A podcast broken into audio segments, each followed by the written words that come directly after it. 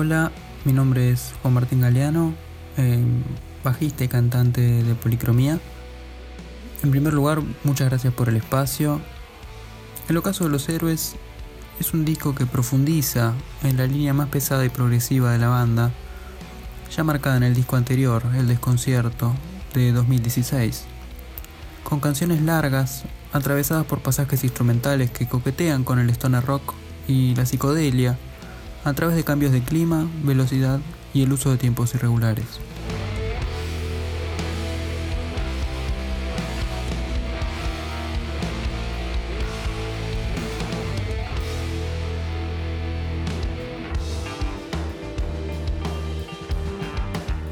El disco explora las preocupaciones que movilizan al grupo desde sus inicios, entre planteos de corte existencialista surgidos en el día a día urbano y la búsqueda de alguna forma de trascendencia en el medio del caos.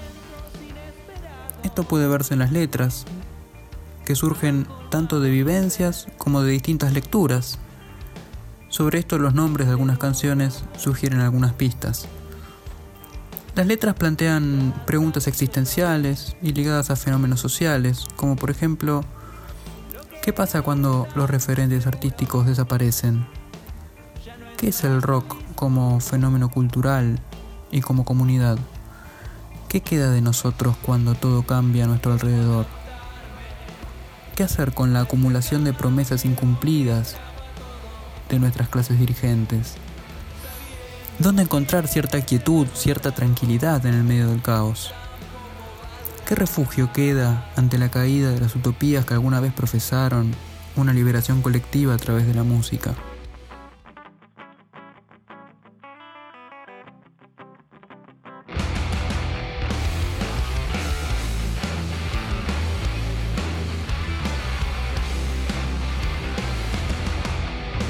A alguien que no escuchó nunca la banda, podría resultarle interesante si le gusta el rock en general, en particular a aquellos que les interesa el rock progresivo, el hard rock y el stoner rock, aquellos que escuchen bandas como King Crimson, Black Sabbath, Pescado Rabioso Invisible, grupos un poco más cercanos en el tiempo como Divididos, bandas como Porcupine Tree, Opet, Mars Volta o Tool, seguro podrán encontrar en Policromía algo que sea de su agrado.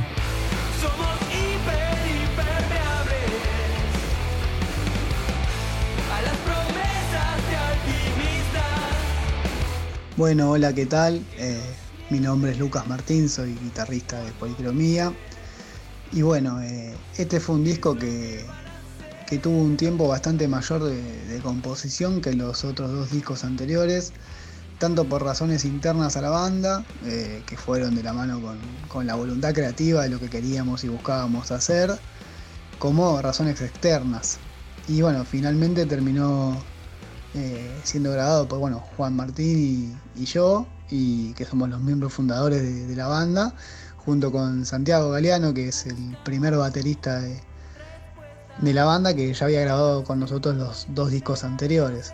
Y aquí lo importante fue la química que, existe entre los tres, y eso nos sirvió para poder terminar de armar los temas que, como se puede apreciar al escucharlos, conllevan una complejidad y un grado de arreglo bastante importante.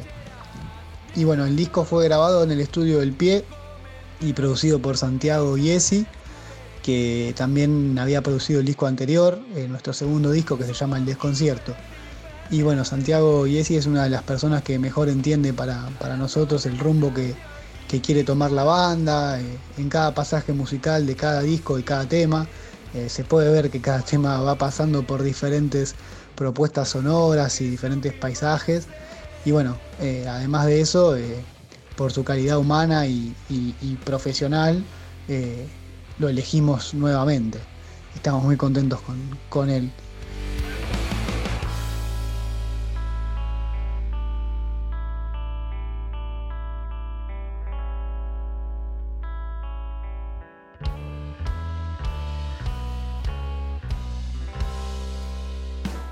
Y bueno, el disco fue grabado en vivo, es decir, que la banda está tocando eh, todos al mismo tiempo, los tres al mismo tiempo, y eso no es del todo común. Eh, no, siempre se suele hacer así.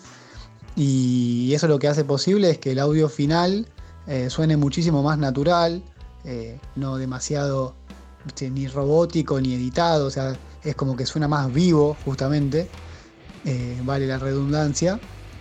Y además aporta que, el sonido sea mucho más consistente, ¿no? Porque nada, la banda está ahí tocando con química y bueno, eso se transmite en el audio final.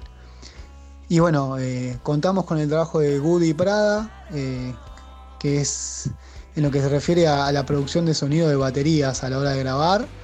Eh, sabrán ustedes que las baterías llevan un trabajo aparte. Y también participó en lo que fue la, edición del audio del disco, que también comandó Santiago Giesi. Y bueno, ambos son miembros de estudio Panacea. Y bueno, finalmente fue masterizado en Orange Mastering por Sebastián Andreata que hizo un trabajo memorable, ¿no? Eso se puede apreciar escuchando el resultado final del audio del disco, la verdad que, también estamos muy muy contentos con él y con, con su forma de trabajar.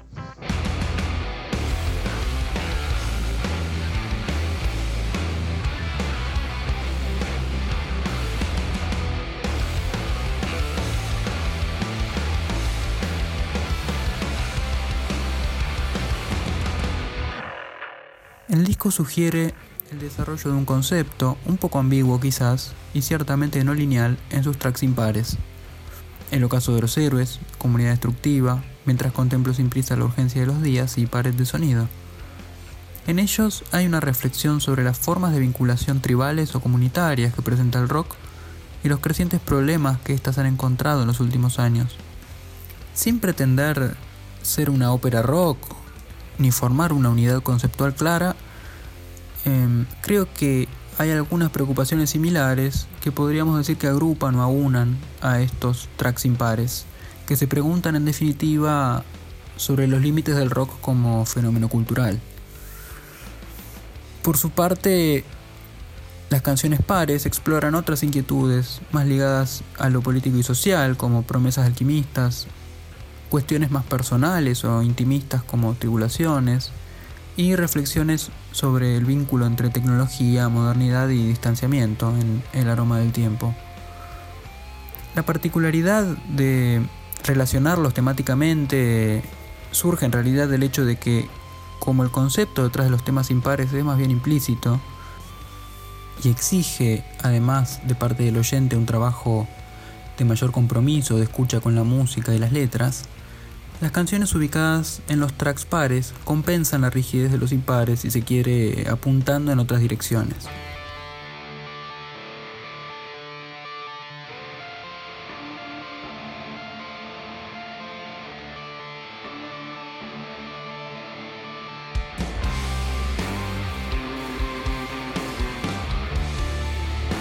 Bueno, eh, en cuanto a comparación con los trabajos anteriores, yo creo, va, creemos que, hay dos aspectos en los cuales este disco se destaca con respecto a, los anteriores dos. Y eso es el, nivel de trabajo de, cada tema y del disco en, sí, en general, y la madurez nuestra como, banda y también del proyecto.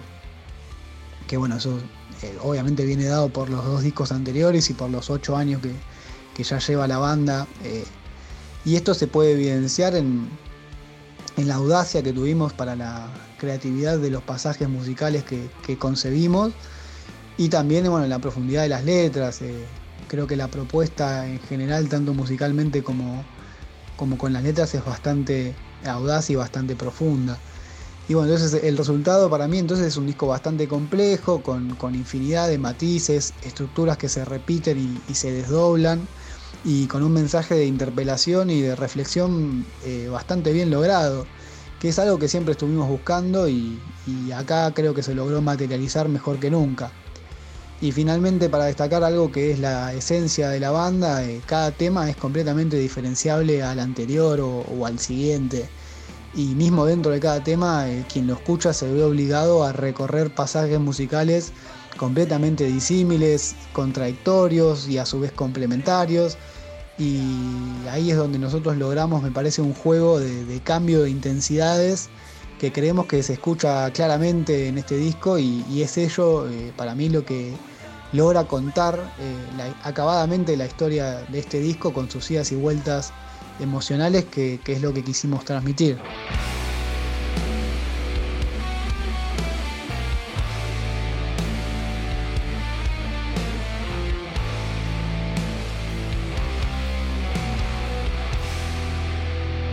Para nosotros, em, la nominación es una reivindicación de la propuesta que llevamos a cabo en este álbum y también del disco como propuesta esencial. En este sentido, concebimos a cada disco como una propuesta fundamental o indivisible. Nosotros somos muy respetuosos de esa idea.